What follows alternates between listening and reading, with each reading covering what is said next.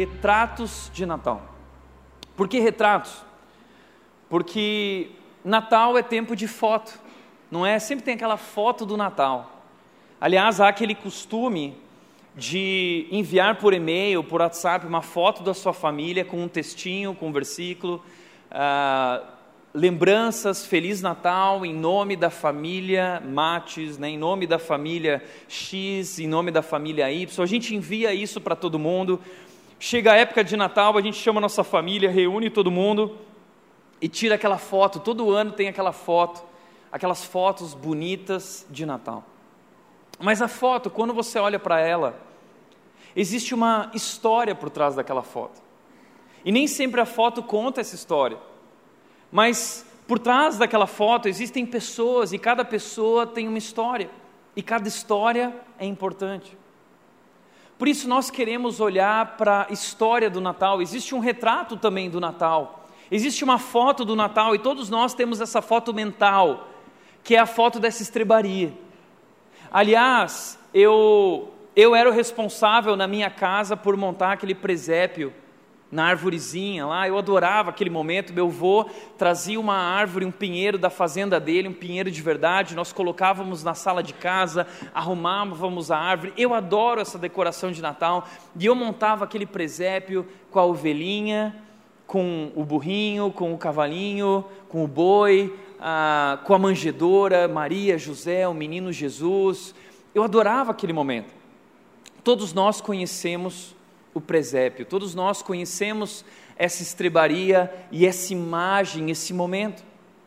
Mas será que nós realmente compreendemos o que está acontecendo por trás desse momento? A verdadeira história e o significado dessa história para as nossas vidas? Porque quando nós realmente entendemos o significado que está por trás de tudo isso, isso muda o nosso olhar da vida, isso muda o nosso olhar da história, isso muda a maneira como nós vivemos. O Natal muda tudo. E o Natal é a melhor notícia de todos os tempos, a melhor notícia, por isso eu amo esse momento. Não é só a respeito de uma árvore de Natal, não é só a respeito de dar ou ganhar presentes não é só a respeito de uvas passas, né? Natal é muito mais do que isso. E é isso que nós queremos mostrar para vocês. Olhando para esse retrato de Natal e trazendo mais profundidade e significado a essa história. Eu quero te convidar a abrir tua Bíblia em Lucas capítulo 2. Nós vamos hoje contar um pouco da história do Natal e nos aprofundar um pouco mais nessa história, entendendo o que está acontecendo. Começamos em Lucas capítulo 2, versículos 1 a 3, dizem o seguinte: Naqueles dias, o imperador Augusto declarou, de, decretou um recenseamento em todo o Império Romano.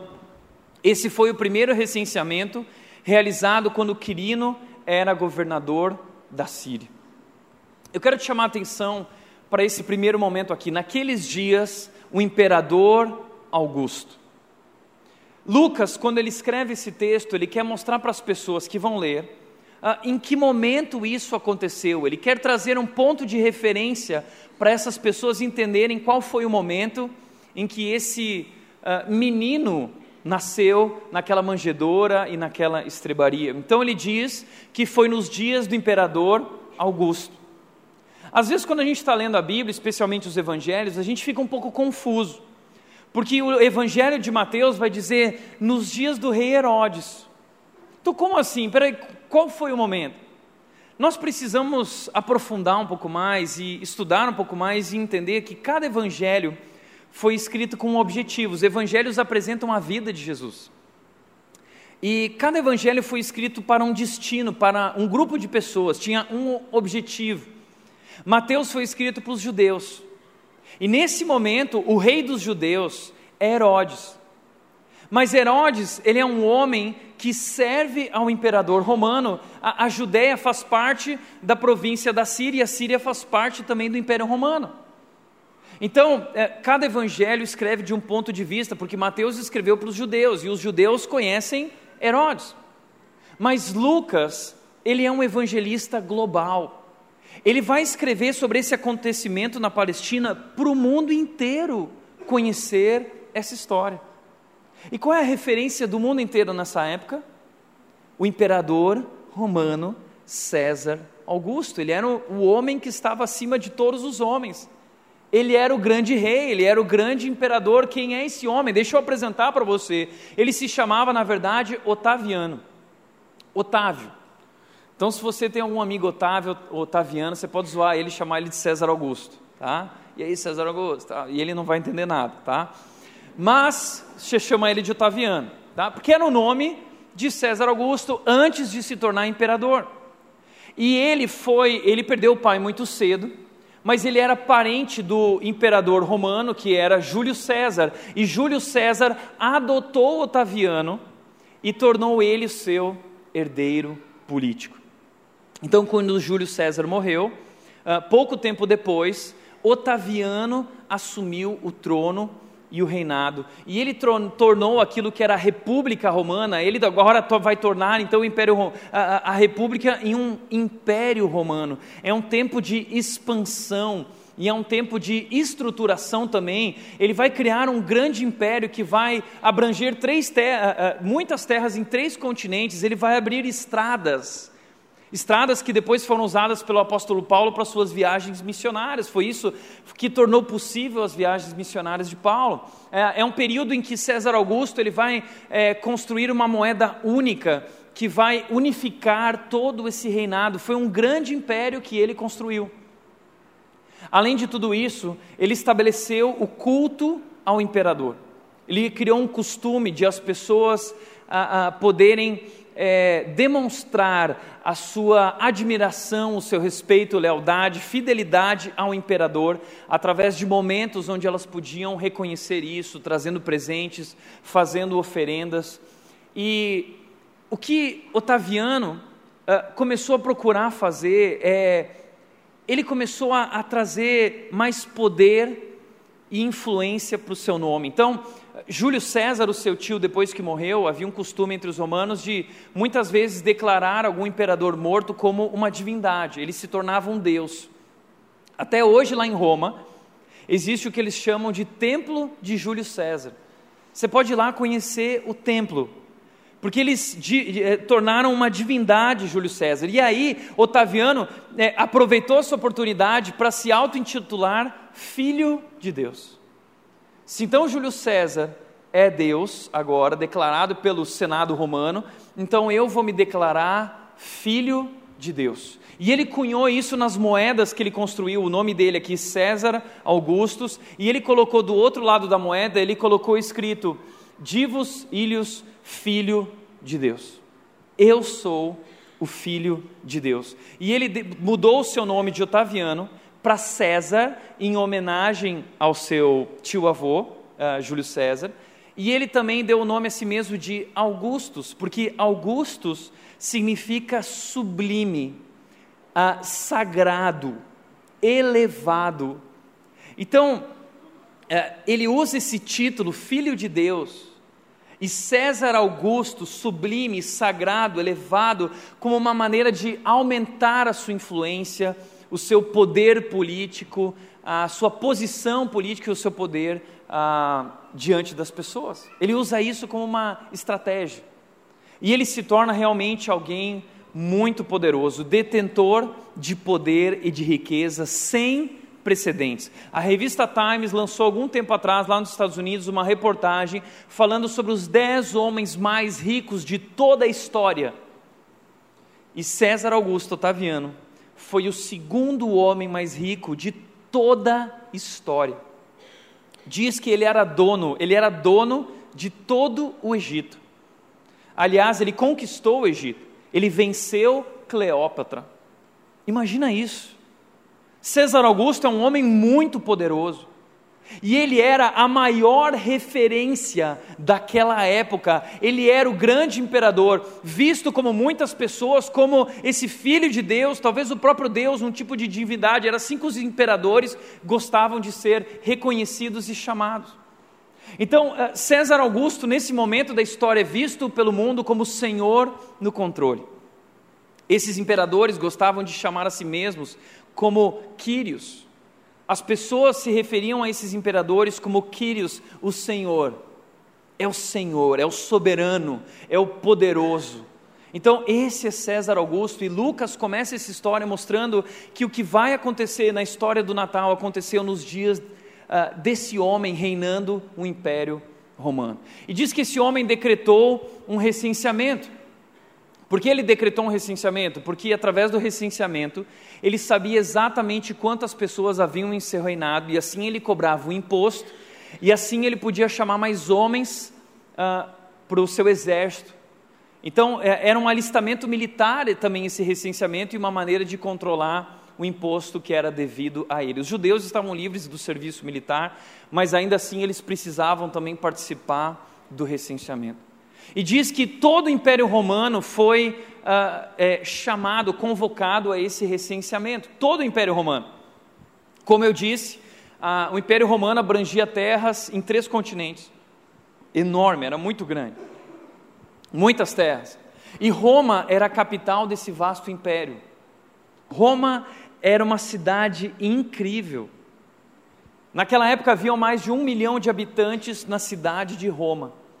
E para nós isso hoje não é assustador, porque a gente está acostumado com isso. São Paulo tem 20 milhões de habitantes, Campinas 2 milhões e meio de habitantes, talvez mais ou menos. Então hoje nós estamos acostumados com essas metrópoles, grandes cidades. Hoje, 90, 95% da população mundial vive em cidades. Mas naquela época era completamente diferente. 95% da população daquela época vivia na zona rural, vivia em pequenas vilas de 500 pessoas, no máximo 600, mil pessoas. Não existiam cidades como Roma.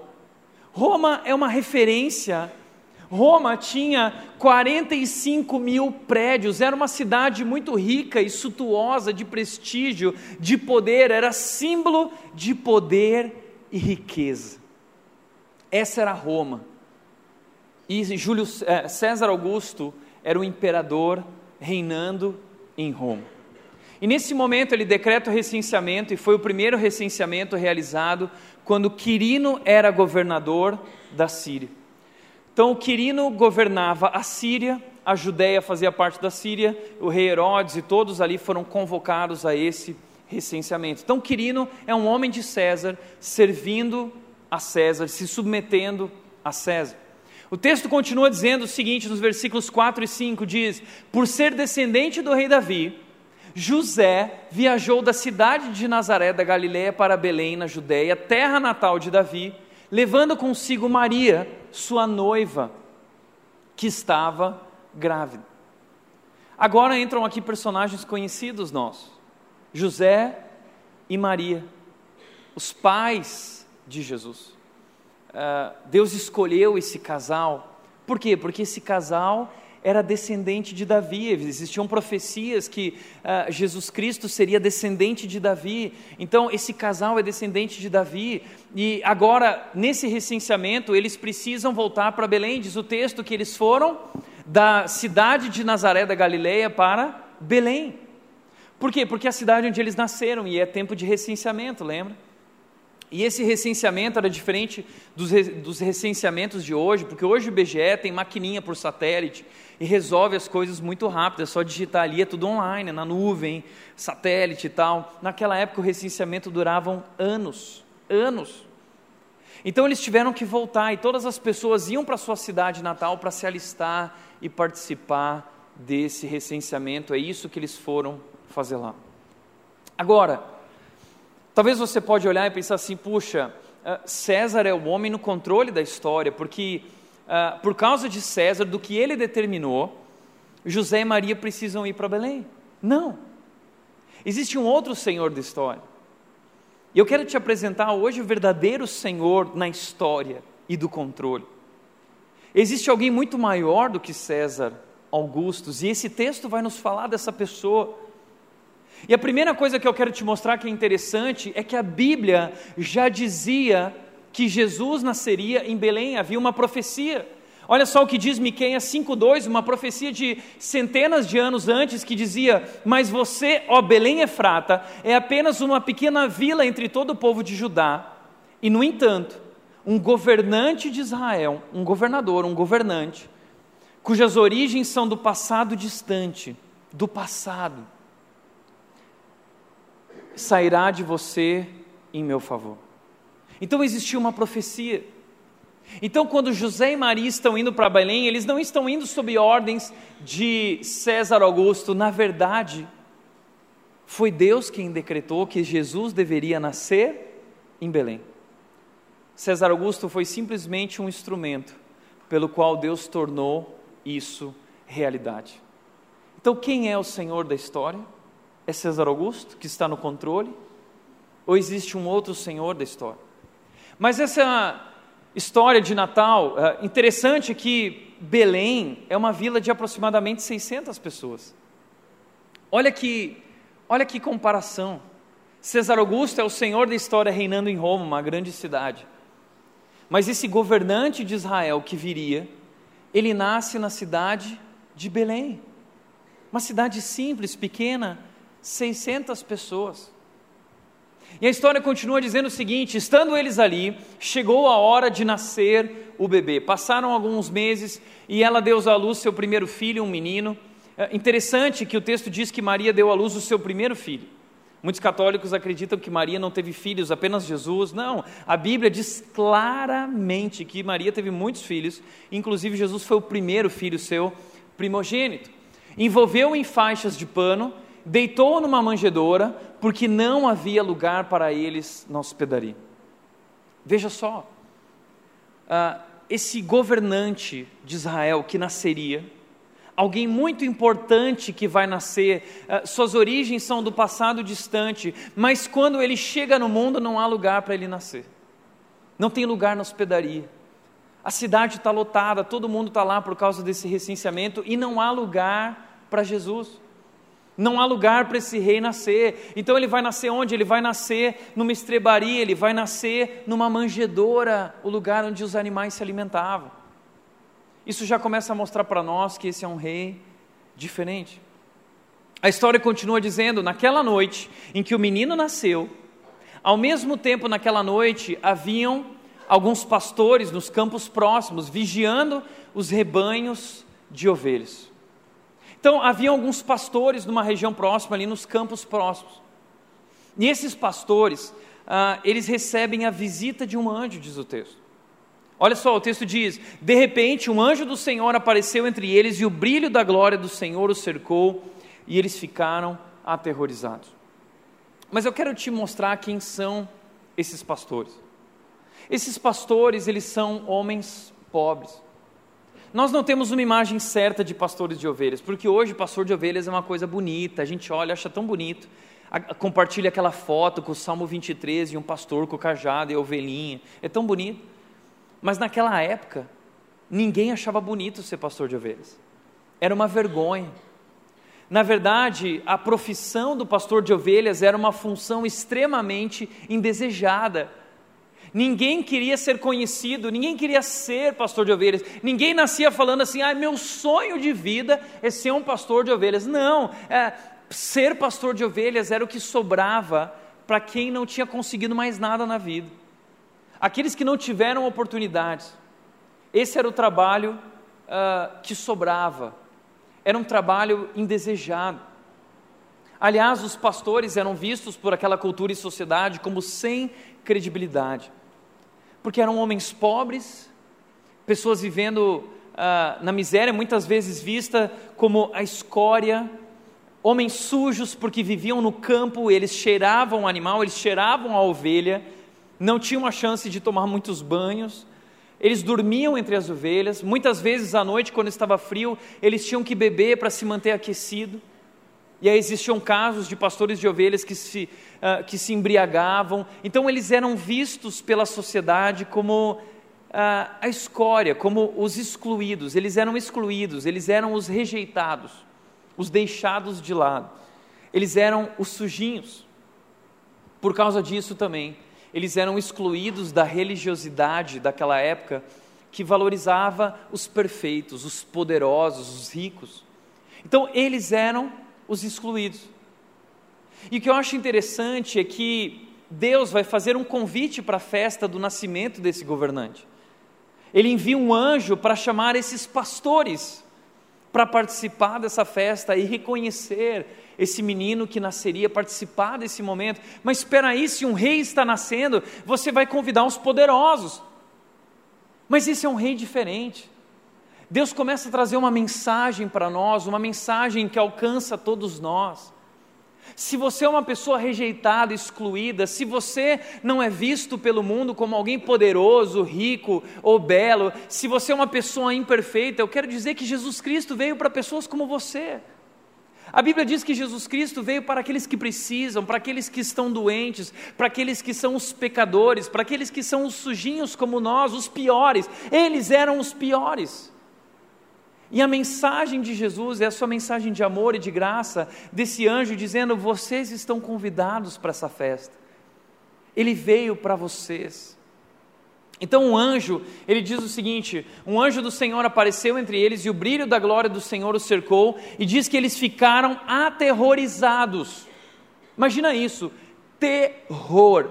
A gente não gosta de filme terror, mas eles, eles ficaram aterrorizados. Então, não me vem com essa história, porque tem muita gente, eu sempre brinco falando isso aqui, tem muita gente que me vem com a história seguinte: ai, Tiago, eu vi um anjo, foi tão lindo, foi tão lindo. Porque todos os casos na Bíblia em que apareceu um anjo não foi lindo, tá? Foi aterrorizante, foi aterrorizante. Porque imagina isso: você está dormindo à noite, de repente você ouve um barulho de asa batendo em cima de você, você abre os olhos, você vê um ser gigante em cima de você, com seis asas batendo, dizendo: Boa noite, querido. Eu não acho isso lindo. Eu ia ficar apavorado. Ah, esse cara apavorado. Imagina esses fatores dando. Ah! E sabe qual é a resposta do anjo? A resposta do anjo é a seguinte: Mas o anjo lhes disse: Não tenham medo, não tenham medo. Pode ver que todos os casos em que o anjo aparece na Bíblia, a primeira palavra, a primeira frase do anjo para as pessoas é essa: Não tenha medo. Ele falou isso para Maria, o anjo falou isso para José, o anjo falou isso para Zacarias, pai de João Batista, o anjo falou isso para Gideão. Por quê? Porque é aterrorizante, imagina isso. Mas esse anjo poderoso e outros anjos vieram dar uma notícia, uma notícia muito importante. E que notícia é essa? A, a notícia é a seguinte: diz o texto, trago boas notícias. Eu trago notícias. Ah, e, e quando, quando, alguém traz notícias, a gente sempre pergunta assim: a notícia é boa ou é ruim? É, começa pela ruim, depois a boa. Primeiro a ruim, depois a boa. Primeiro a boa, depois a ruim. Mas ele não vem trazer notícia ruim. Ele vem trazer notícia boa. Boas notícias. Eu não sei você, mas eu adoro boas notícias. Como eu gosto de boas notícias. Aliás, a gente está vivendo um tempo do Brasil, do nosso país, da nossa nação, que a gente está ansiando por ouvir boas notícias, não é? Tem sido tão difícil os últimos anos. Na minha família, nós vivemos uma situação nos últimos anos e estamos esperando algumas confirmações, algumas coisas que nossa família tem trabalhado. E eu sempre fico esperando as novidades, as notícias, e eu ligo para o meu pai e para minha mãe todos os dias, e eu sempre pergunto: e aí, tem novidade? Tem nove? Tem alguma nove? A gente vive essa expectativa, não é uma expectativa de algo que nós estamos aguardando. É isso que esses pastores estão vivendo, eles estão aguardando algo, eles estão esperando por algumas confirmações, eles aguardam essa grande novidade.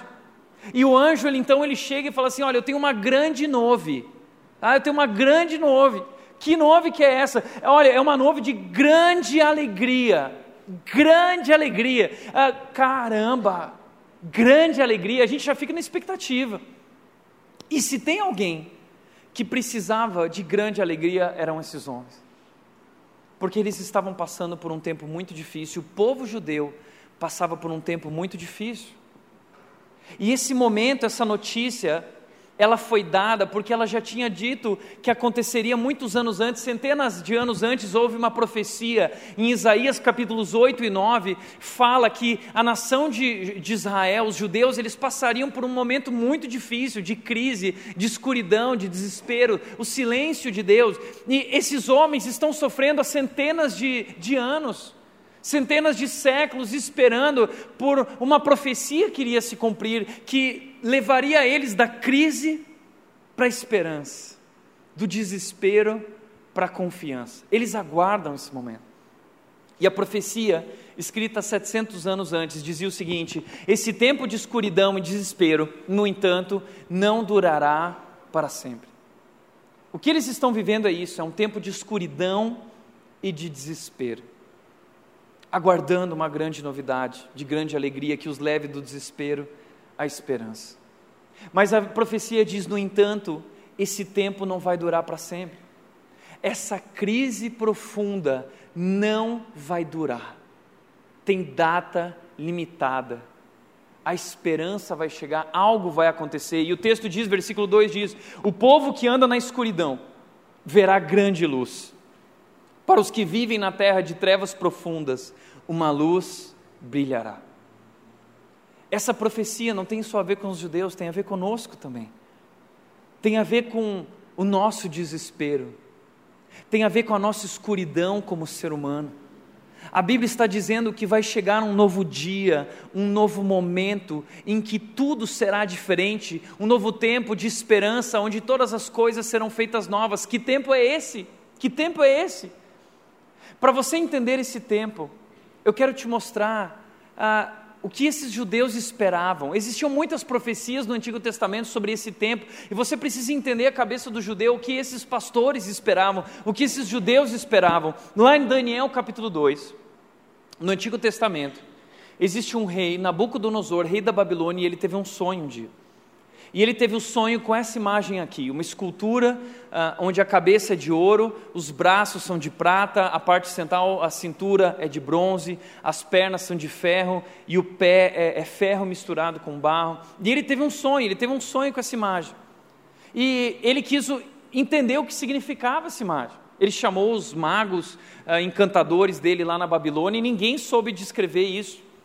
E aí ele mandou matar todo mundo. E aí Daniel, que era um judeu, viu aquilo e falou assim: não, não mata todo mundo. Chamou os amigos dele e falou assim: olha, vamos orar para Deus me dar a interpretação desse sonho para salvar essas pessoas. Deus então dá a interpretação para Daniel. Daniel vai até Nabucodonosor e ap apresenta a interpretação do sonho, dizendo o seguinte: olha, ah, esse sonho que você teve representam impérios. O primeiro império é o seu império, é o império babilônico. Mas o seu império, esse tempo, vai acabar. Porque vai chegar um novo império que vai derrotar você e vai vencer. Esse império é o Império Medo-Persa, representado pela prata. Depois, o Império Medo-Persa será derrotado por um império grego. Depois do Império Grego, ah, ele não fica descrevendo os nomes, mas ele descreve que são impérios, novos momentos. Hoje nós sabemos que são esses impérios, essa profecia se cumpriu, realmente aconteceu. Depois veio o Império Romano, que destruiu, destronou todos esses imperadores. Esse é César Augusto. Mas a Bíblia diz que depois o Império Romano também seria dividido, que aconteceu mais ou menos depois do século V, até que ele realmente se extinguiu e hoje não existe mais o Império Romano, uh, ele foi dividido, ele foi misturado, isso representado pelo ferro e pelo barro. É o momento que nós estamos vivendo. Mas esse sonho, ele apresenta um outro fator. Diz que Nabucodonosor sonhou com uma pedra que vinha e batia nessa escultura e derrubava a escultura e, e tudo, tudo era derrubado e se tornava pó. Tudo pó e essa pedra sobre aquele pó. E sabe qual é a interpretação dessa pedra? Que essa pedra é um novo tempo chamado Reino de Deus, um novo império, um novo momento, que venceria todos esses outros momentos e impérios, e esse reino seria para sempre. Então era isso que os judeus aguardavam, porque eles conheciam essa profecia de Daniel. Veja o que Daniel 2,44 diz: Enquanto esses reis estiverem no poder, o Deus dos céus estabelecerá um reino que jamais será destruído ou conquistado, reduzirá os outros reinos a nada, e o seu reino permanecerá para sempre. Esse é o reino de Deus. É uma profecia, a Bíblia fala que vai chegar um novo tempo, que é o tempo do reino de Deus, uma vida completamente nova, onde tudo será feito novo e nós teremos um rei, o Rei Jesus Cristo, reinando sobre nós. Existiam outras profecias, lá em Isaías 9,6 diz o seguinte sobre esse tempo: esse rei que viria para governar no reino de Deus. Quem é esse rei? Diz que um menino nasceria, pois um menino vai nascer Séculos antes foi dada essa profecia a respeito de Jesus, dizendo que um menino seria enviado, um filho nos vai ser dado. Por que foi dado a nós? Porque ele vai vir para nós, para o nosso bem. E diz o texto que o governo estará sobre os seus ombros, e ele será chamado maravilhoso conselheiro, Deus poderoso, Pai eterno e príncipe da paz. Por que o governo está sobre os seus ombros? Porque ele vai levar sobre si, ele vai conquistar o seu reino, através da sua vida, que ele vai dar por todos aqueles que ele ama. É uma profecia falando do futuro. Existem mais de 250 profecias sobre Jesus no Antigo Testamento e Jesus cumpriu todas elas. Todas elas. Qual é a probabilidade de um homem cumprir 250 profecias? Sabe o que isso significa? Que Jesus Cristo é realmente Deus. Ele é o escolhido, ele é o menino que nasceria para reinar, o governante de Israel e do mundo, do reino de Deus. Por isso, quando Jesus está chegando, antes de Jesus é enviado João Batista, que anuncia dizendo: Olha, está chegando, está chegando, está próximo. E João Batista diz o seguinte: Enfim chegou o tempo prometido, Marcos 1,15. O reino de Deus está próximo. Arrependam-se e creiam nas boas novas. Arrependam-se é. Ah, mudem a sua mente, mudem o entendimento da vida, porque está chegando um novo rei que vai governar diferente e a vida será diferente. Então a chegada desse rei muda a maneira como nós olhamos para a história, a chegada desse rei muda a maneira como nós vivemos. João Batista está preparando, dizendo: Ele está chegando. Então esse anjo, vamos voltar para a nossa história. Esse anjo, então, ele vai dizer o seguinte para esses pastores, esses homens simples e excluídos: ele vai dizer, hoje em Belém, as profecias se cumpriram. Essa é a grande novidade. Hoje, na cidade de Belém, nasceu o Salvador. Nasceu o Salvador, aquele que veio para nos resgatar, aquele que veio para nos salvar do nosso desespero, da nossa escuridão, do nosso salva, do nosso lamaçal. Essa é a notícia do Natal, a notícia de que o Salvador nasceu e ele vai fazer novas todas as coisas. Nós sabemos que é sobre isso. E o texto diz que nasceu o Salvador e ele é o Cristo. O Cristo, o que significa o Cristo? Cristo é a tradução da palavra Messias no hebraico. Ele é o Messias, ele é o escolhido. Ele é aquele que vai cumprir as profecias, as profecias eram sobre ele, é isso que significa o Messias, o Cristo escolhido, ungido de Deus. Ele é o Cristo, cumpriu as profecias, mas mais do que isso, diz o texto, ele é o Senhor. E a palavra aqui, o Senhor, é muito interessante porque essa palavra é Quírios. Só que Quírios era o título que pertencia ao homem lá do primeiro verso, César Augusto. Lembra? Os imperadores se auto-intitulavam Quírios, o soberano, o poderoso, o Senhor. Mas essa história vai mostrar para nós que o verdadeiro Senhor, o verdadeiro dono de tudo isso, o grande rei, o rei dos reis, aquele que está no controle da história de nossas vidas, o nome que está sobre todo nome, não é César Augusto, é outro homem. E esse homem se chama Jesus Cristo. Ele é o grande rei, ele é o Quírios, ele é o Senhor, ele é o Cristo, ele é aquele que veio nos salvar, ele é aquele que veio nos resgatar. Por isso o texto está nos apresentando dois Quírios, dois senhores. Um é o Senhor desse mundo, visto por esse mundo como o Senhor, o poderoso, aquele que está no controle. O outro, que é o escolhido de Deus, Jesus Cristo, o verdadeiro rei. César Augusto Otaviano, ele foi adotado por seu tio herdeiro político de César. Mas Jesus Cristo, ele é o filho legítimo de Deus o verdadeiro herdeiro, primogênito de toda a criação, dono de todas as coisas. A Bíblia diz que tudo foi criado por Ele, tudo é dele, tudo é para Ele. Ele é o verdadeiro dono de tudo isso. Ele é aquele cujas origens são do passado distante. Sabe por quê? Porque Ele sempre existiu. Quem é esse homem? Ele é o Criador dos céus e da terra. Ele é o nosso Deus, o Deus único e verdadeiro. Sabe o que isso significa? Que o único único Deus verdadeiro, ele veio a esse mundo. Ele veio a esse mundo.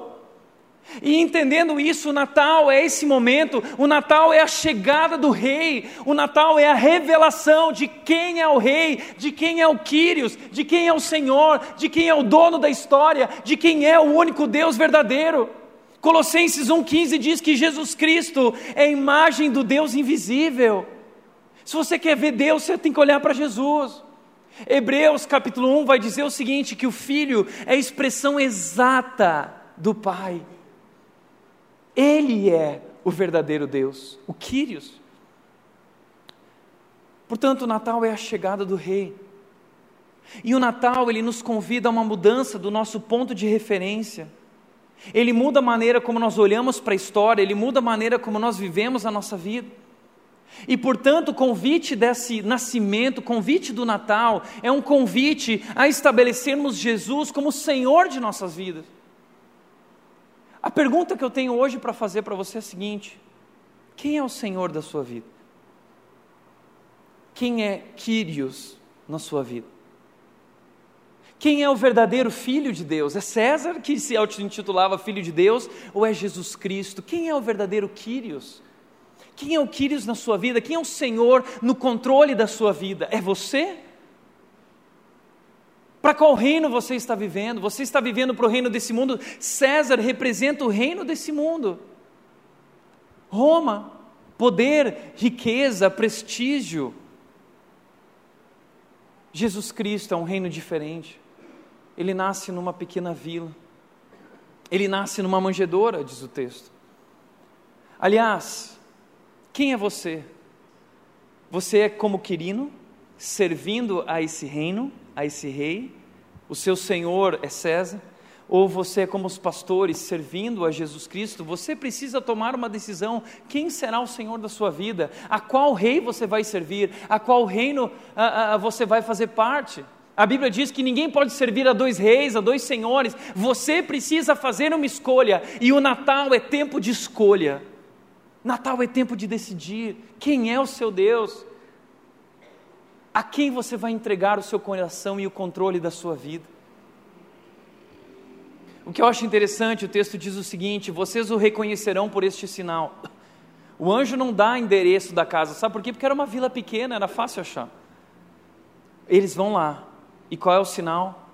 Vocês encontrarão um bebê enrolado em faixas de pano, deitado numa manjedoura. O Rei dos Reis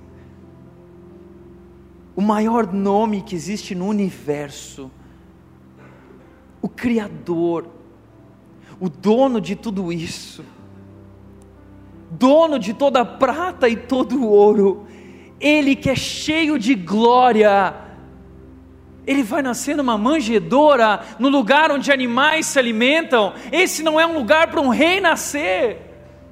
Esse não é o lugar para esse governante, o nome que está sobre todo nome, esse não é o lugar dele, mas ele nasce nesse lugar nos trazendo uma mensagem. Eu vim ao encontro de vocês, eu vim porque eu amo vocês, eu abri mão da minha glória, eu sou o rei que dou a vida por vocês.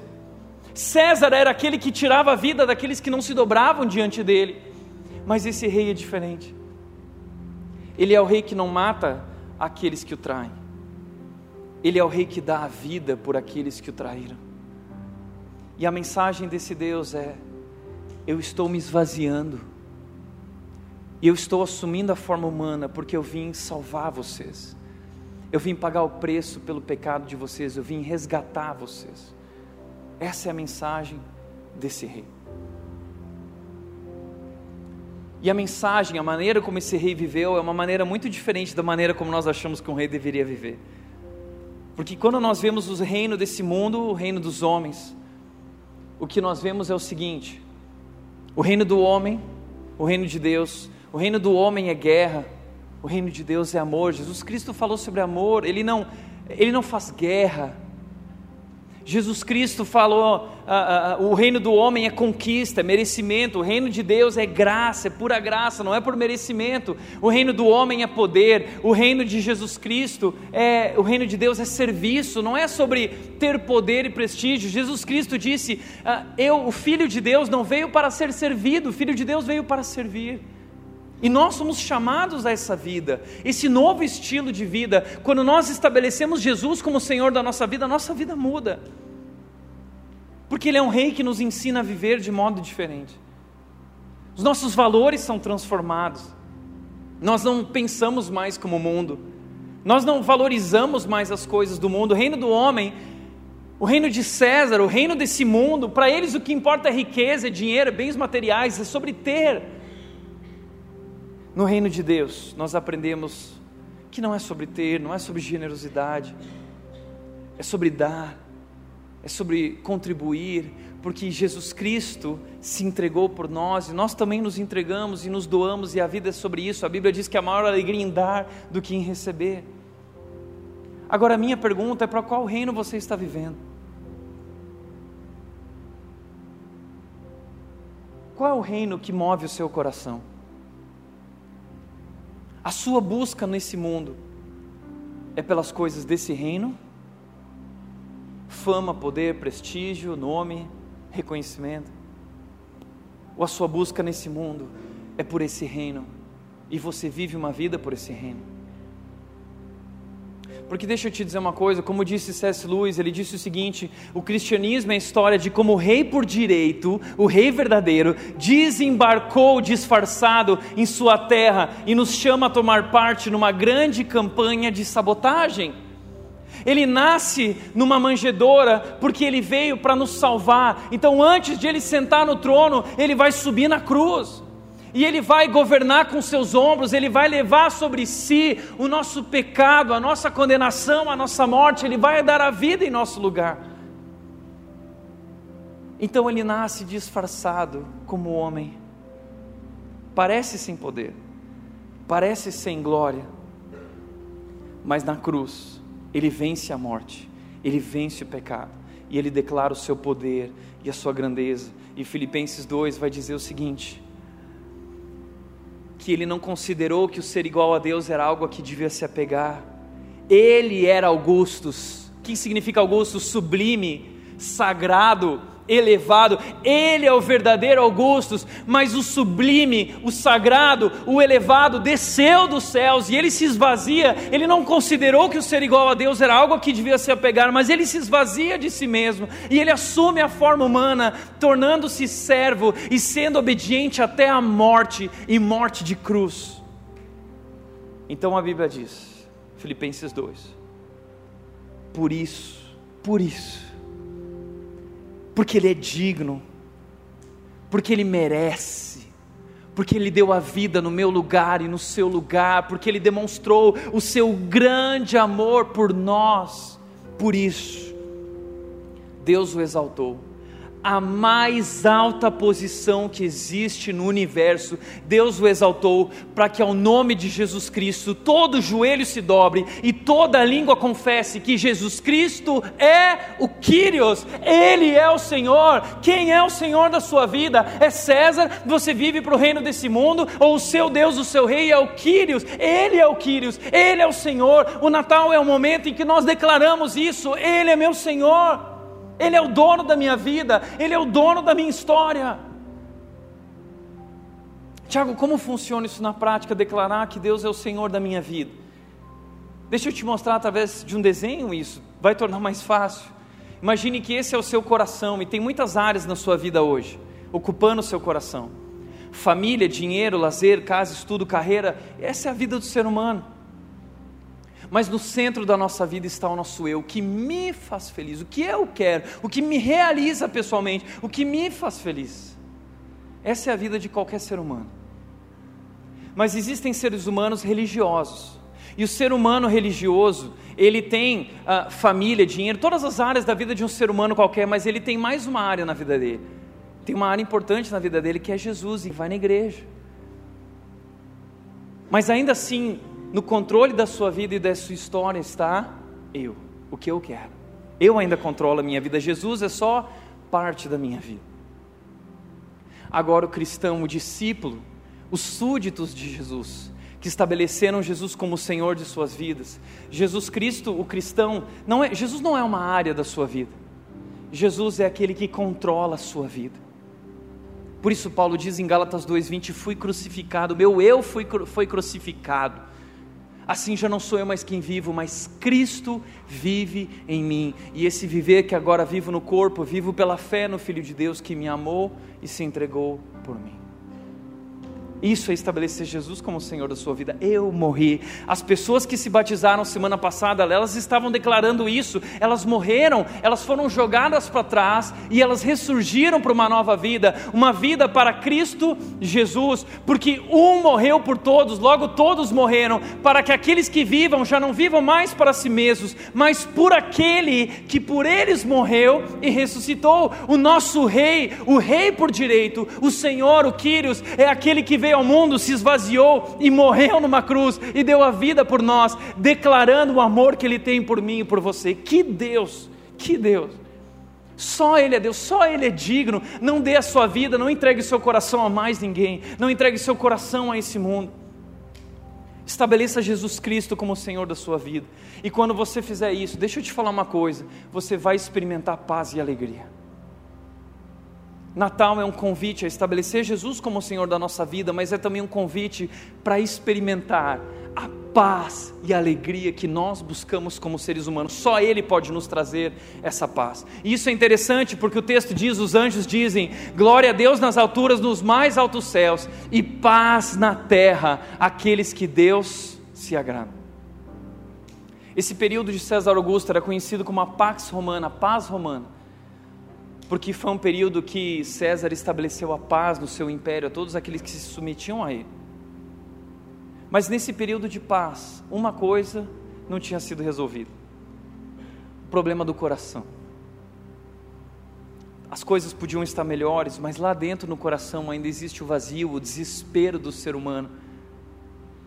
Como diz Henri Thoreau, o ser humano vive uma vida de silencioso desespero Sabe quando você deita a cabeça no travesseiro, está tudo bem, mas você deita a cabeça no travesseiro e tem algo que está faltando. Nenhum nome nesse mundo pode resolver esse problema, só existe um que pode: Jesus Cristo. Porque esse problema é a falta de Deus na sua vida. Somente Deus tem o tamanho exato do vazio que existe dentro do nosso coração, diz Blaise Pascal. Somente Deus. Por isso ele veio trazer a paz. Como ele traz a paz? Porque através do que ele fez na cruz agora, eu tenho acesso a Deus, eu tenho acesso ao Pai, eu posso ter um relacionamento com Deus. Uau! O véu foi rasgado no templo, mostrando agora há um relacionamento. Vocês podem conhecer a Deus, o Criador da vida de vocês. Agora eu e você podemos ter um relacionamento com o nosso Criador, através daquilo que Jesus Cristo fez, pagando preço pelo meu pecado porque Ele é um Deus santo, santo, santo, que não tolera o pecado. Mas Jesus me salvou e me declarou inocente morrendo em nosso lugar. E através desse relacionamento nós temos paz, paz espiritual, paz que excede todo entendimento. E por mais que não tenhamos paz nas circunstâncias, o mundo está em guerra, mas interiormente nós temos paz, porque nós sabemos que o Senhor reina em nossas vidas e Ele tem o controle de nossas vidas e nossa história em Suas mãos. Mas não é só paz. Lembra que as boas novas são de grande alegria, grande alegria. Eu lembro que eu era um adolescente com 14 anos, vivendo as crises de um adolescente. Tudo que eu tinha naquela época, não tinha nada, a única coisa que eu tinha era espinha na cara. Eu tinha orelhas grandes, eu era zoado na escola, chamado de topodídeo, eu tinha um problema sério de identidade, problema de aceitação, querendo agradar eu tinha crises no meu coração. Mas um dia na minha casa, eu tive um encontro com Jesus. Eu conheci Jesus. E no dia que eu conheci Jesus, o meu coração foi tomado por grande alegria. Grande alegria. É como se o céu tivesse invadido o meu coração. E eu achava que ia explodir. E eu não tinha palavras para descrever o que estava acontecendo. Eu lembro que eu escrevi uma música naquele dia que dizia: Eu não tenho palavras para descrever o que eu estou experimentando nesse momento, mas eu quero viver por isso, para compartilhar essa grande alegria. E eu procurava alguma palavra que definisse o que eu estava vivendo no momento em que eu conheci Jesus, de fato, e coloquei Ele, estabeleci Ele como Senhor da minha vida. Eu estava procurando palavras e eu fui buscar nos Salmos de Davi. E em Davi eu encontrei as palavras. Isso me marcou, o Salmo 16, 11, quando ele diz: Tu me mostras o caminho que conduz à vida, e na tua presença eu encontrei plenitude de alegria. Eu falei: É isso, é plenitude de alegria. É como Davi diz no Salmo 23, o meu cálice transborda, transborda, transborda. E eu lembro que eu corri para minha mãe e eu disse: Mãe, olha isso. Mãe, você já experimentou plenitude de alegria? Como um adolescente que não tem nada pode experimentar no seu coração plenitude de alegria? Da mesma forma que qualquer outro ser humano que está vivendo qualquer outra situação, não importa qual é a sua história, se a história é de um casamento fracassado, se a sua história é a história de uma carreira fracassada, se a sua história é uma história de doença, de morte, não importa qual a sua história, as boas novas são boas novas para todos os povos, de grande alegria, trazendo paz às nossas vidas, resolvendo nossos conflitos interiores, quando Jesus Cristo se torna Senhor da nossa vida. Mas por último, o texto diz que Natal é um convite a descansarmos na graça de Deus. Descansarmos na graça de Deus. Sabe o que isso significa? Significa que não depende de mim e de você participar desse reino. Não depende de mim e de você. Ele diz que é para aqueles que Deus se agrada. Tiago, como assim Deus se agrada? Deus se agrada não é aqueles que são bons? Tem que ser bom o suficiente? Não não é isso. A NVI traduziu esse texto da seguinte forma: ao quais ele concede o seu favor. É de graça, ele dá livremente, é um presente, é um favor, é graça. Graça é favor merecido. Como assim? Deixa eu te mostrar uma coisa. Romanos 3:23 diz o seguinte: Pois todos pecaram e não alcançam o padrão da glória de Deus. O amor de Deus não é merecimento. A salvação não é merecimento. Você nunca vai ser bom o suficiente para merecer o amor de Deus. Você nunca vai ser bom o suficiente para merecer a salvação. Nunca. A Bíblia diz que todos, todos pecaram. Não existem pessoas boas, todos são ruins. Todos pecaram e não são capazes de ser bons o suficiente diante de Deus. Não são. Então o que vai acontecer? Todos estão condenados? Deveria ser assim mas alguém assumiu a condenação no lugar de todos. Mas Ele, em Sua graça, nos declara justos por meio de Cristo Jesus. Nós somos injustos, somos traidores, somos pecadores, mas Deus nos declarou justos por meio de Cristo Jesus. E Jesus Cristo veio nos resgatar do castigo dos nossos pecados, Ele é o Salvador. Ele é o Salvador o Cristo, o escolhido, o Senhor, que veio nos resgatar do lamaçal do pecado, nos salvar através daquela cruz. E através daquela cruz, assim como os anjos convidaram os pastores da festa de nascimento de Jesus, através da cruz, eu e você, pecadores, somos convidados a participar da festa do Reino de Deus. Você está sendo convidado, pela graça, porque o amor de Deus não é dado a quem merece, é dado a quem crê. A Bíblia diz: quais são os que Deus se agrada? São aqueles que se submeteram ao Rei, são aqueles que declararam Jesus Cristo como Rei de suas vidas, dizendo: Eu creio que Jesus Cristo é o Filho de Deus, o verdadeiro Deus, Ele é o Senhor, Ele é o Quírios. A todo aquele que crê foi dado o direito de se tornar um filho de Deus e participar desse reino de Deus que ainda será estabelecido. O rei chegou, o rei desembarcou, pagou o preço. Mas o reino ainda está chegando um novo momento, e esse reino durará para sempre. Para sempre. Deixa eu te falar uma coisa. Herodes sabia das profecias desse rei. E quando Herodes soube disso, ele mandou matar todas as crianças da região de Belém. Não deu certo. Nero, quando ele viu o cristianismo se espalhando no Império Romano e causando problema ao império, sabe o que Nero fez? Nero colocou fogo em Roma, ele era louco, e ele colocou a culpa nos cristãos. E todo mundo passou a odiar os cristãos e tentaram matar os cristãos, eles tiveram que fugir. Colocaram os cristãos nas arenas diante de tigres e de leões, dizendo: negue o seu Quírios e diga e declare que eu sou o Quírios. E sangue foi derramado naquelas arenas. Mas nada disso pôde conter o reino de Deus a Bíblia diz que nem as forças da morte prevaleceriam sobre o povo de Deus, que agora é a igreja de Deus, a igreja de Deus é esse povo desse reino de Deus. Nós somos convidados a esse reino.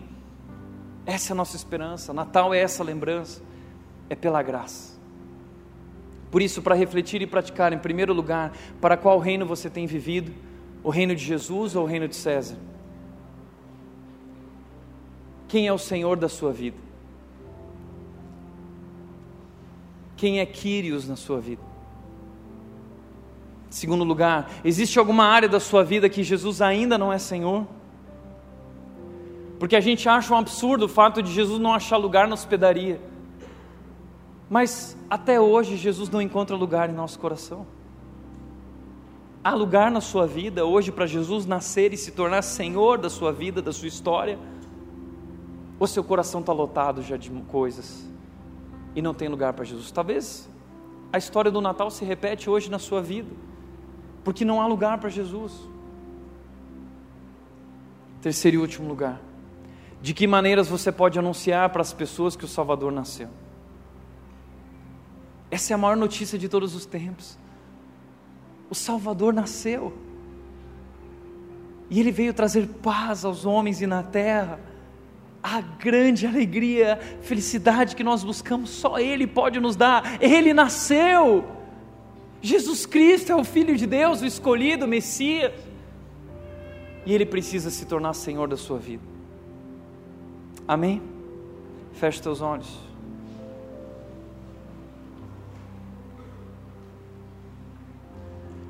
Quero te convidar a abrir o seu coração para Jesus.